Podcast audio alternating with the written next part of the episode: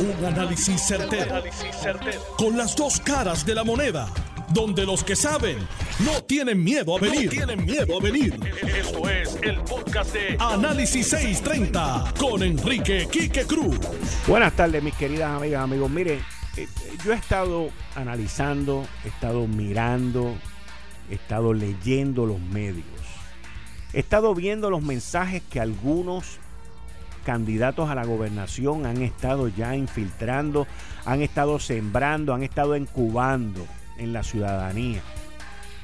Y es interesante las campañas que se están llevando a cabo, en donde ya desde, desde ahora, desde el mes de agosto, se está tratando de quitarle la legitimidad al candidato que gane el 3 de noviembre, obviamente, si es del Partido Nuevo Progresista o si es estadista. Esa es la verdad. Esa es la verdad. Oh, contra, acaban de nombrar a Raúl Márquez, secretario de Estado. Felicidades a Raúl Márquez, lo conocemos. Tiene ahí un par de meses de secretario de Estado. Interesantísimo ese nombramiento. Raúl viene de parte de, estuvo con la, en la oficina de Rodríguez Aguiló. Así que Wow, secretario de Estado, te felicitamos, Raúl. Continuando con el análisis. Miren, uno se da cuenta de todo esto aun cuando le roban a los artistas y a los creadores, a los creativos, las ideas. Pero el artículo que salió ayer, domingo, en el periódico El Nuevo Día, donde la candidata del movimiento, Alexandra Lúgaro, dice que no hay manera que ellos pierdan, es parte de esa campaña. Porque el mensaje que ellos están llevando es de que, número uno, están buscando oficiales para los colegios. Número dos, sacaron un anuncio donde decían vamos a buscar para contar nuestros votos y que no nos roben las elecciones, que tuvieron que quitarlo porque le robaron la idea a un argentino. Número tres, ese artículo del periódico El Nuevo Día de ayer, donde dice que no hay manera de que ellos pierdan. O sea, lo que está dejando saber es que si ellos pierden o si sacan 100 mil votos, pues entonces es que se los robaron los otros 900. Ahora también, a través de los billboards, se están tratando de, de, hacer legítimo su, su pedido y su estrategia, diciendo que son ellos los que provocaron el verano del 2019. Obviamente, las instituciones gubernamentales tampoco ayudan con las decisiones que saca Ética Gubernamental el pasado fin de semana. Como tampoco ayuda el proteger nuestra ciudadanía, el proteger nuestra unión con los Estados Unidos, con una junta de supervisión fiscal que propone meterle un impuesto a una gran cantidad de vivienda en Puerto Rico que hoy no paga, que debería de pagar, pero a la misma vez tienen que ofrecer un alivio a esos mismos dueños de esos lugares y a, otros como nosotros alrededor de toda la isla que pagamos nuestros impuestos. El gobierno no puede continuar cobrando y cobrando y cobrando y cobrando y cobrando sin dar un alivio. Entonces los populares salen hoy diciendo que los PNP son corruptos, que los PNP te quieren cobrar por las casas, por el impuesto de la casa que tú no pagas, que los PNP esto. Brother, a alguien se le olvidó que nos espetaron tres cruditas el cuatrenio pasado. A alguien se les olvidó que el cuatrenio pasado también nos cogieron un IBU y lo treparon al 11.5%. A alguien se le olvidó que nos querían espetar un IVA al 16.5%. El Partido Popular Democrático, el Partido Independentista y todos estos movimientos lo único que piensan es sacar billete también. O sea, todos viven de lo mismo. Pero esta campaña no es en contra de todos, esta campaña es en contra de uno nada más. De uno nada más. El Partido Nuevo Progresista es el partido que está en mayoría y es el partido que ha embarrado este cuatrienio. Pero las instituciones y sus líderes no pueden permitir que las cosas se sigan embarrando no pueden permitir que lo que ellos defienden se siga dañando. Y eso es parte del problema y de la estrategia que tiene el Partido Nuevo Progresista, que tienen aquellos populares que son una mayoría demostrado, son una mayoría que creen en la unión permanente con los Estados Unidos y que con este grupito de emergentes se están tratando de montar en la chiringa de que eso no es bueno, de que ellos son una mejor opción. Yo todavía recuerdo en las últimas elecciones pasadas, en las elecciones del 2016, cuando yo entrevisté a la candidata por el Partido Independentista puertorriqueño, porque Alexandra Lúgaro no quiso ir al, al debate y salió con unas imágenes que estaba en un hospital, una hospitalización de esa relampagueante. Pero yo todavía recuerdo a María de Lourdes cuando yo le pregunté cómo ella iba a pagar la tarjeta de salud y el plan de salud que el PIB proponía y me dijo que era con los fondos federales. Y todo es con fondos federales. Pero también todo es con los impuestos que injustificadamente se le han metido al ciudadano puertorriqueño, a los que vivimos aquí, a los que no nos queremos ir y a los que queremos que esta isla eche para adelante y prospere. Pero eso no quita la campaña que por debajo se está llevando a cabo para quitarle legitimidad a quien gane por el Partido Nuevo Progresista. Esa campaña ya los populares la llevaron a cabo cuando Ricardo Rosselló ganó. Y esa campaña de no darle legitimidad a su gobernación, porque había ganado con un 42%, esa campaña funcionó porque eso lo sembraron desde el primer día que él juramentó. Y estuvieron jorobando, jorobando, jorobando, jorobando con eso, hasta que el mismo Ricardo Rosselló se enterró y cavó su propia tumba política, porque esa es la verdad. Él fue parte de, de su derrota, él fue parte de no estar hoy aquí. Pero ya la semilla había sido sembrada desde el día que juramentó cuando Aníbal Acevedo Vilá y los populares, Carmen Yulín era una que lo repetía muchísimo, que no tenía legitimidad porque él había ganado con un 42%. El mismo Eduardo Batia, los mismos candidatos populares ahora mismo, antes, hace poco, antes de entrar en primaria, que era lo que decían, no, que hay que cambiar la constitución porque debe haber una segunda vuelta. Mire, el día que esa gente toque en la constitución hay que recoger maleta, vender carro, casa e irse de aquí. Hay que irse de aquí. Ah, no, no existe otra opción. Y nos meten el cuco con la Asamblea Constituyente. Nidia Velázquez, Aníbal Acevedo Vilá, Charlie Delgado y el Partido Popular. Esa es la realidad. Y cómo ellos crean una ilegitimidad del proceso. Bueno, las primarias también, porque el PNP no es, eh, no está absuelto de los errores. El PNP fue parte del atraso del 9 de agosto en la primaria y luego lo resolvieron el 16 de agosto. Pero ya ahí empezaron a manchar el proceso y el Partido Nuevo Progresista lo permitió. ¿Por qué lo permitió? Porque se quedó callado.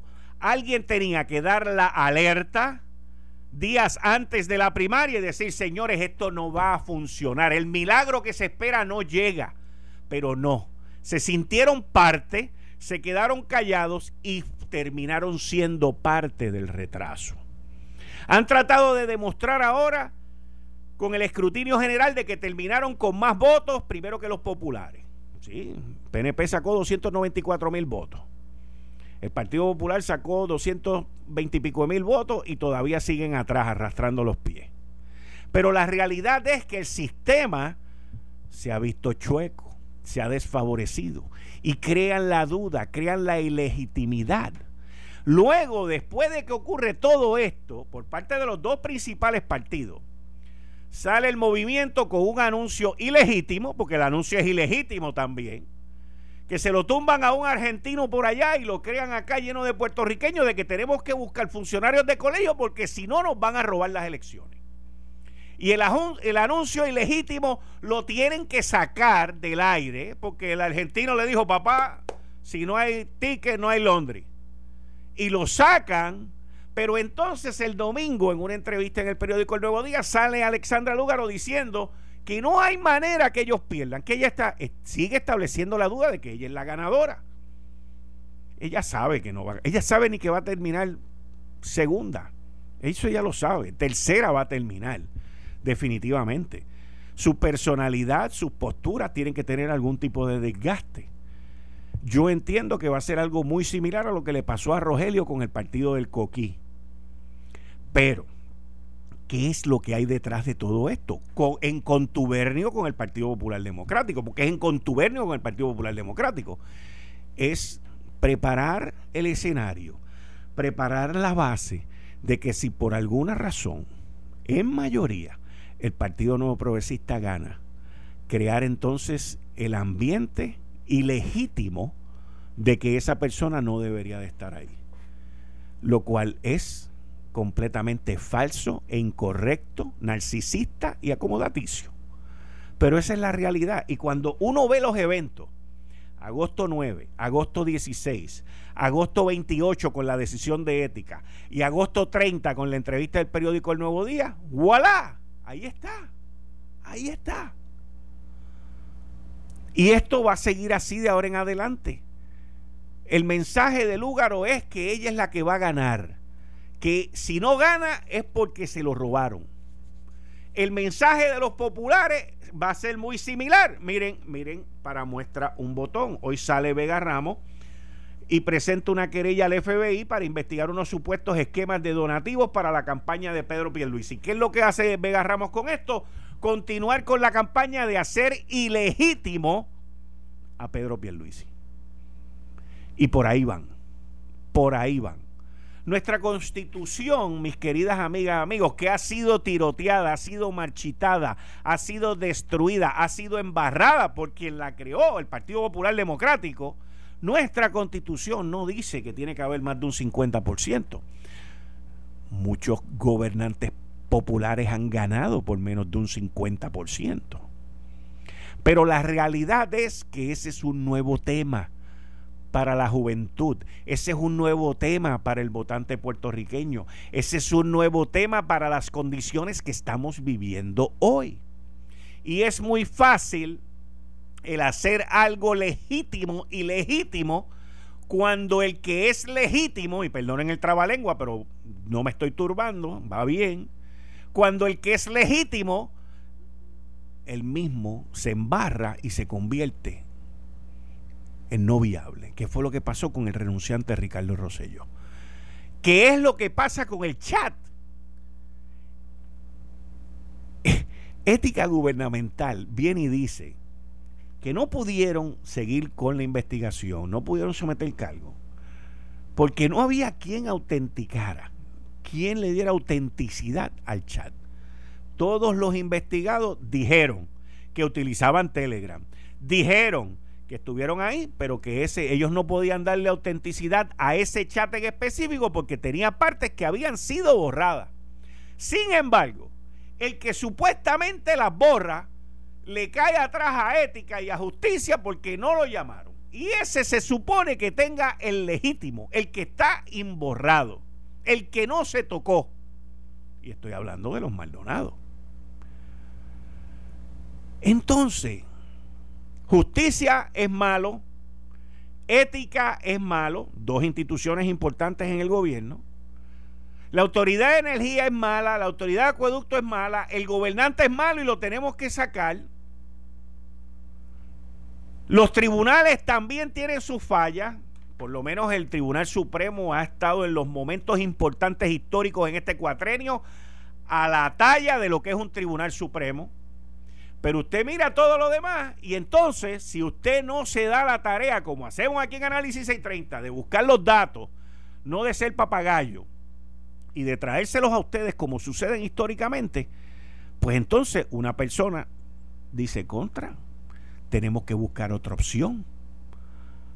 Esta gente deberían de ser una opción porque esta gente nunca han estado ahí. Y esto no es para meterle miedo a nadie.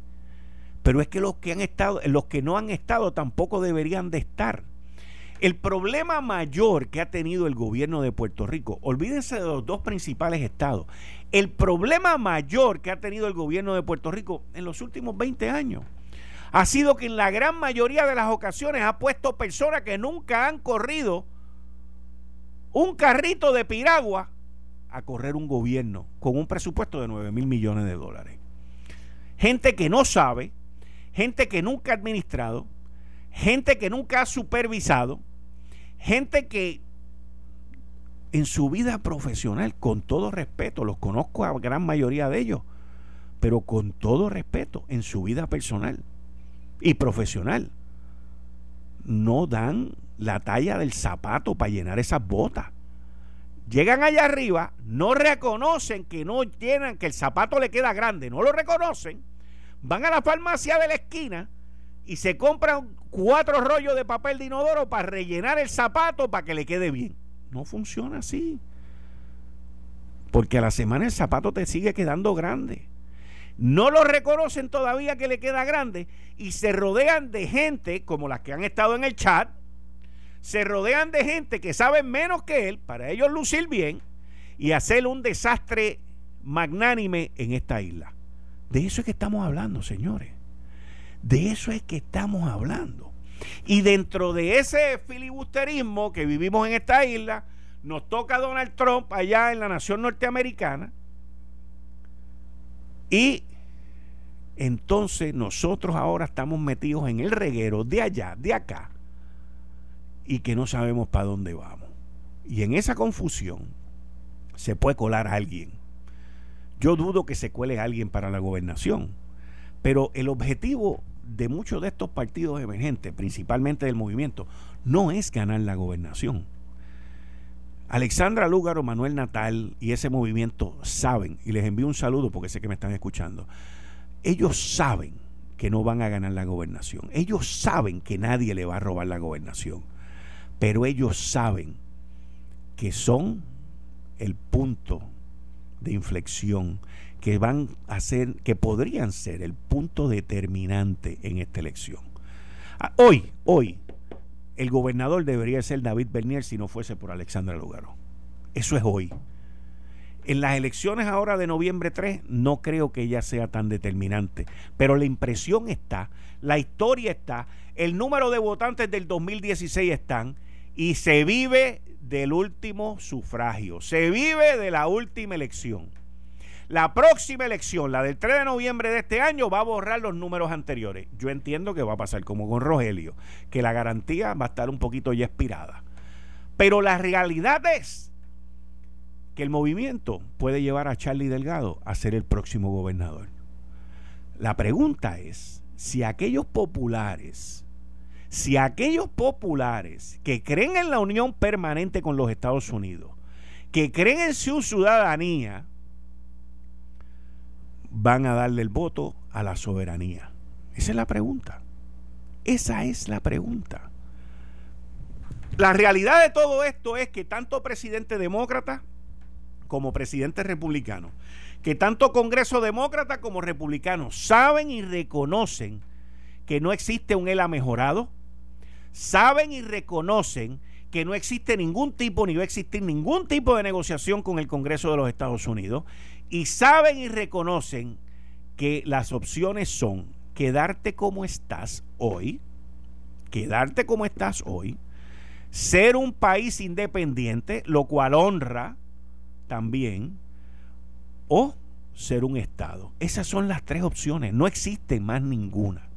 El Partido Popular Democrático le tiene pánico como el diablo a la cruz, como las películas de Drácula cuando le, enseñaban, una cruz le tienen pánico al plebiscito de estadidad, sí o no.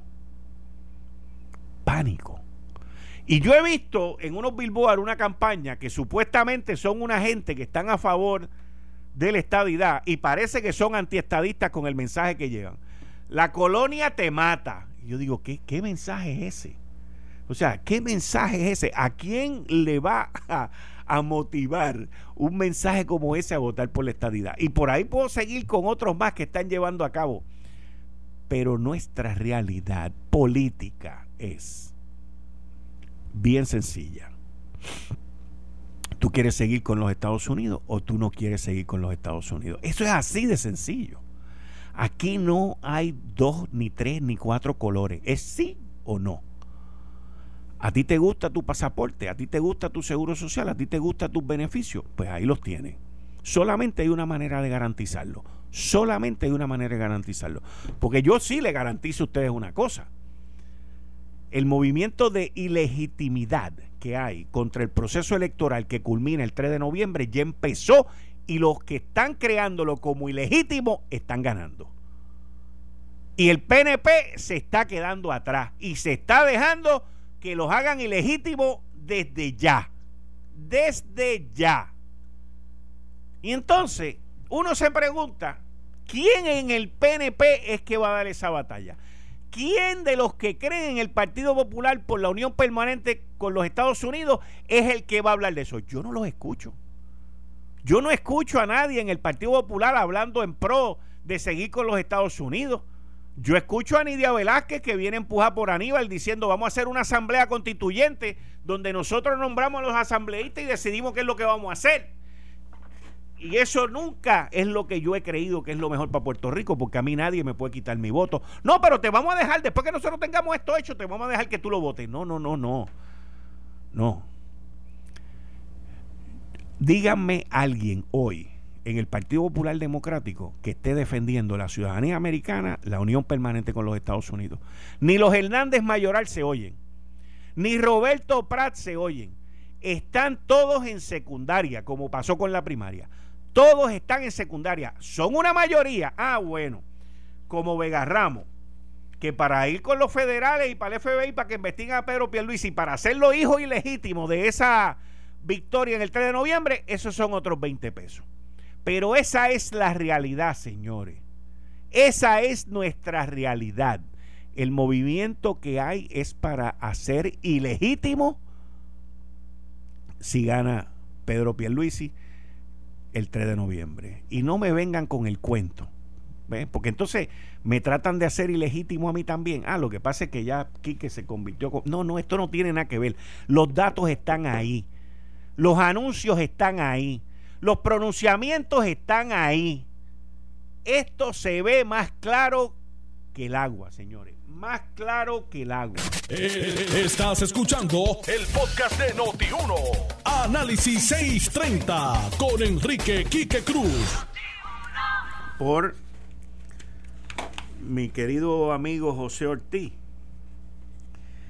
Y cuando uno examina esos contratos, uno se da cuenta de por qué es que nosotros estamos tan mal. Pero no podemos perder la esperanza por estar mal. Al contrario, tenemos que corregir y sacar la maldad del gobierno. Así de sencillo. Los tres contratos, los tres contratos le, le dan legitimidad. Escuche esto. Los tres contratos le dan legitimidad. ¿Dónde está la oficina del Contralor? Lo más probable es que nos digan esto de aquí a tres años. Los tres contratos le dan legitimidad a no hacer subasta. Los tres contratos son por menos de 5 millones, lo cual tratan de evitar. No, hay uno que es por 5.8 millones, que ese pues lo más probable que fue a la Junta, pero los demás tratan de evitar ir a la Junta de Supervisión Fiscal. Hay un contrato que es por 5.8 millones de dólares por poda y desganche, que el costo por milla sale a 24.906, pero ese no es el más bravo de todo. El más bravo es de una compañía que se llama Masterlink. Ese contrato es de 3.448, de, perdón, de 3.448.000 y ese la milla, el costo por milla sale en 51.240. Me imagino que van a estar por allá por el yunque, podando árboles naturales y desenganchando y sembrando las cotorras en otro lado. Pero lo, lo más llamativo de estos tres contratos que examiné hoy es que legitimizan, le dan validez en el contrato a que no se lleve a cabo una subasta, porque la Junta de Gobierno, la Junta de Gobierno que está metida en todas estas vainas, determina que es mejor hacerlo sin subasta, sin RFP, porque de esa manera evita que hayan colusión entre los que participen. De esta manera se promueven los mejores términos y condiciones para la Autoridad de Energía Eléctrica. Entonces, cuando uno mira los términos y las condiciones estos contratos permiten el que el que se llevó el contrato lo pueda vender o lo pueda transferir. Lo único que le pide al contratista sobre los salarios es que le pague a los que contrata el salario mínimo federal. Pero lo que ellos cobran no es el salario mínimo federal. Inclusive los, los costos por cada una de las labores están basados en lo que se cobra en el continente norteamericano, que no es lo mismo que se cobra aquí. También le cobran a la autoridad por el uso de equipo que ellos van a tener que alquilar. Y hay, existe un camión, esta es la parte más, más linda de esto. Existe un camión que tiene el gancho con el canasto donde se trepa el tipo que va a estar allá arriba. Ese camión también tiene un área donde guarda la madera que se pica y se corta y tiene un arrastre que trae el, el este, que, que es donde tú metes los palos y se convierten en unos chips. Pues este contrato le dice a la Autoridad de Energía Eléctrica, yo te cobro X por el canasto, te cobro X por, el, por guardarte la maderita cuando la pico y te cobro X por, por el arrastre que traigo para picar la madera. Esto es un palo para el que se lo llevó, se lo ganó y por eso es que nosotros estuvimos sin luz. Porque no hay manera. Yo, yo, a mí me gustaría preguntarle al director ejecutivo de la Paredes, el nuevo, ¿quién va a través de todas esas millas? Ejemplo, ¿quién va a través de las 67.3 millas que tuvo a cargo Masterlink de limpiar y quién fue bueno, Paredes lo pudo haber hecho José Ortiz con los drones, porque él decía que con los drones se podían hacer todas estas cosas. Esas 67.3 millas por las cuales Masterlink cobró 3.4 millones de pesos, ¿quién inspeccionó eso? ¿Quién inspecciona el contrato de experts? que fue por 5.4 millones de pesos. ¿Quién supervisó eso? ¿Quién supervisó el de DRC? Que incluía 24.9 millas. No, es el costo por milla. Y era de 5.8 millones de pesos ese contrato. ¿Quién verificó y supervisó ese trabajo? La realidad de todo esto es que esto, que hoy todo el mundo se queja, al igual que lo del crimen y al igual que lo otro, también muchas de estas cosas comenzaron bajo administraciones populares. Porque bajo la administración pasada, Juan Alicea y el gobierno permitió que Lisa Donahue hiciera lo que le diera la gana con la Autoridad de Energía Eléctrica y dejara a la Autoridad de Energía Eléctrica sin brigada, sin equipo y sin material en caso de un huracán. Y lo vivimos en el 2017 con María. Y eso luego continúa con la ley promesa hasta que vino FEMA y reabasteció todos esos almacenes y puso todos esos postes que todavía están ahí, todavía no se han montado. Todavía uno ve en la calle postes tumbados y ve postes malogrados desde el huracán, partidos que todavía no lo han logrado resolver y no lo van a resolver porque no tienen el personal para resolverlo. Entonces entramos en el problema, que yo inclusive escribí una columna la semana pasada en el periódico El Nuevo Día, un gobierno que cobra sin trabajar, porque te están cobrando el, el impuesto sobre la propiedad, el impuesto sobre inventario, todas esas cosas tienen que ver con el crimen. Y eso de ahí es que salen los fondos para los municipios. Sale una carta la semana pasada, el viernes pasado, de la Junta de Supervisión Fiscal, firmada por Natalia Yaresco, de que es tiempo de que todo el mundo contribuya en el impuesto que hay sobre las casas. Hay mucha gente pobre en Puerto Rico que no puede pagar por las casas, por el impuesto, en eso estamos claros. Pero también hay mucha gente que no paga y sí puede pagar.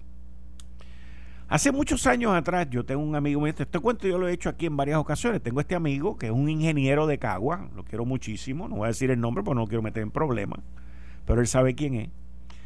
Y es una persona que yo conozco hace muchos años.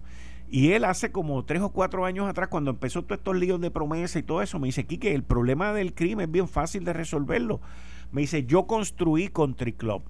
Esas cinco secciones de Country Club. Él usa Country Club como un ejemplo.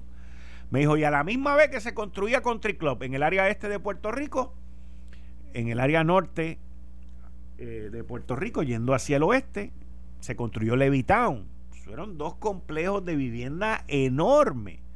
Esas casas, pues se vendieron a 15 mil pesos y aquí, pues existe el que una casa de 15 mil dólares está exenta, pero eso fue en los 50 o en los 60. Hoy en día ninguna de esas casas vale 15 mil dólares. Esos valores han subido. Y esos valores están ahí, pero los que viven en esas casas reciben el embreamiento cuando se embree, le recogen la basura, el agua, la luz, toda la infraestructura. Y tenemos que de alguna manera llegar a un happy medium. El problema es que tú no puedes hacer como hicieron los populares en la administración pasada, en el Senado y en la Cámara, de venir y meternos tres cruditas, subirnos el, el IBU al 11.5%, coger a los policías y cortarle las pensiones. Hicieron todo eso antes de que llegara la Junta. Antes de que llegara la Junta. Entonces, esos son los que hoy aspiran a dirigir el futuro de Puerto Rico. Que son, no son los cuentapropistas, como le llaman en el Departamento del Trabajo a los que trabajan por su cuenta. El Partido Popular son los impuestistas, los que ponen impuestos. La realidad es que nos subieron la luz, nos subieron el agua, y todo eso fue antes de llegar la Junta. La Junta llega y dice, ah, yo llegué, esto ya está aquí, y esto ahora no se puede recortar, no se puede arreglar, no se puede resolver, porque necesitamos esos chavos para pagarle a los bonistas. Y también se han utilizado, mire, más dinero se ha utilizado para las emergencias que han habido en Puerto Rico que para otros pagos. Llegó el huracán María, a Ricardo Rosselló le dieron, ahí tienes mil millones de pesos. A Wanda le dieron un par de cientos de millones de pesos cuando los temblores. Y han seguido por ahí para abajo cuando surge la emergencia. Pero la realidad es que tú no puedes agarrar y, y, resolver o solucionar el problema del crimen y de los municipios si tú no haces un balance con el IBU, un balance con las contribuciones sobre ingresos, porque tú no puedes venir y pagar 33% de, de contribuciones sobre ingresos, un IBU de 11.5% y en adición a eso, ah, ahora te vamos a subir las contribuciones de la propiedad. Tú no puedes hacer eso, ni al que tiene la casa de, de 15 mil, ni al que la tiene de 150 mil, porque se van a afectar igual. Se van a afectar igual. Entonces, tampoco uno puede responsablemente venir a este programa a decir, eso está mal, no hagan eso, sí. Hay que venir responsablemente y decir, hay que afinar esto. Y ya que estamos hablando del impuesto sobre la propiedad, vamos a hablar entonces sobre otros impuestos. Vamos a hablar quizás sobre un impuesto a las transferencias de dinero que se hacen fuera de Puerto Rico. ¿Por qué no podemos hablar de ese impuesto? Vamos a hablar de bajar el IBU. Vamos a hablar de bajar las contribuciones aquellos que pagan contribuciones. Vamos a hablar de arreglar, de resolver de una vez y por todas el sistema contributivo de Puerto Rico. Esa debe ser la, la conversación, esa debe ser la batalla de ideas. Pero no podemos, y lo digo ciegamente, no podemos presentar como opción de solución una sola parte del problema. Porque eso va a crear un disloque y máxime en la situación que viven miles y miles de puertorriqueños hoy. Los puertorriqueños, la gran mayoría, hay mucha gente desempleada, hay mucha gente que ha han, tomado han tenido que tomar la decisión de quedarse en sus hogares con sus hijos para atenderlos en las cuestiones de las escuelas. Hay mucha gente padeciendo y sufriendo. Hay abuelos que han tenido que asumir responsabilidades que antes que no tenían. Hay padres solteros, madres solteras. Hay mucha gente en este revolú que no se está oyendo y que uno tiene que ser la voz de esa gente, darles un poco de paz, de tranquilidad y de solución a la situación que ellos están pidiendo. Y le pido, le pido le pido a Natalie Yaresco, le pido a José Carrión, que todavía está en la Junta y no se ha ido, y le pido al, al complejo de la Junta de Supervisión Fiscal que por favor, en la situación que Puerto Rico vive hoy, este tipo de discusión y de planteamiento lo detengamos en donde está hasta tanto y en cuanto no se solucionen las otras injusticias que hay en el sistema gubernamental y contributivo que tenemos en esta isla. Un pequeño comerciante tiene que pedirle permiso como a 20 para abrir. Y los 20 cobran. Y ahora vino el otro y se inventó la vaina esa del, del permiso único, que eso es otro desastre más y más daño causa el tú no poder abrir tu negocio que el pagarle, porque la mayoría de los pequeños comerciantes lo que quieren es pagarle. Mira, yo te pago lo que sea, pero déjame abrir. A mí no me importa. Así son. A mí no me importa, yo no tengo prisa. Joróbate tú ahí. No puede ser así. No puede ser así. Los permisos no son para utilizarlos como un puñal en el cuello tuyo o un revólver en la cabeza. Porque tú estableces un permiso para cobrarlo, no para amenazarlo. Y ese es el problema de aquí. Yo escucho a toda esta gente. Veo gente ahora mismo, gente que están abriendo negocios. Ah, que yo voy a abrir un negocio de X cosas y tengo 15 permisos, tengo 10 permisos. Yo digo, ¿pero qué es esto? Ah, y si es de comida, olvídate. Olvídate, mira, vete para China. En China te lo van a dar más rápido. En, el, en la plaza del mercado de Wuhan te lo dan más rápido que aquí. Y mi punto en esto, que se lo pido a Carrión, a Natalia, a los miembros de la Junta de Supervisión Fiscal, es, esto no debe ser un debate ahora porque no tenemos la solución. Y esto crea mucha incertidumbre. Esto crea mucha inestabilidad emocional. Esto crea muchas situaciones negativas en un pueblo que está sufriendo de los cierres, de las órdenes ejecutivas, de las medidas de salud, que no las estoy criticando, pero yo no veo a la Junta y nunca la he visto como un ente que cree ese tipo de ambiente en la isla. No lo veo así, nunca lo he visto así. Las veces que yo he tocado en su puerta para los policías, para el seguro social, para los aumentos de salario y para otras cosas que hacen sentido, ellos siempre han dicho presente. Y ahora le hago otra petición más. Analicen bien esa carta, analicen bien lo que ustedes han hecho, analicen bien el debate que se está estableciendo en esta isla, analicen bien las situaciones de miles, de cientos de miles de puertorriqueños que tienen su casita todavía, de muchas personas mayores que están retiradas y no trabajan y lo que reciben de pensión y seguro social no le da ni para la medicina. Analicen bien eso antes de continuar movilidad esto por favor. Y espero una respuesta para mañana. Esto fue el, podcast de Notiuno. Análisis 630 con Enrique Quique Cruz. Dale play a tu podcast favorito a través de Apple Podcasts, Spotify, Google Podcasts, Stitcher y notiuno.com.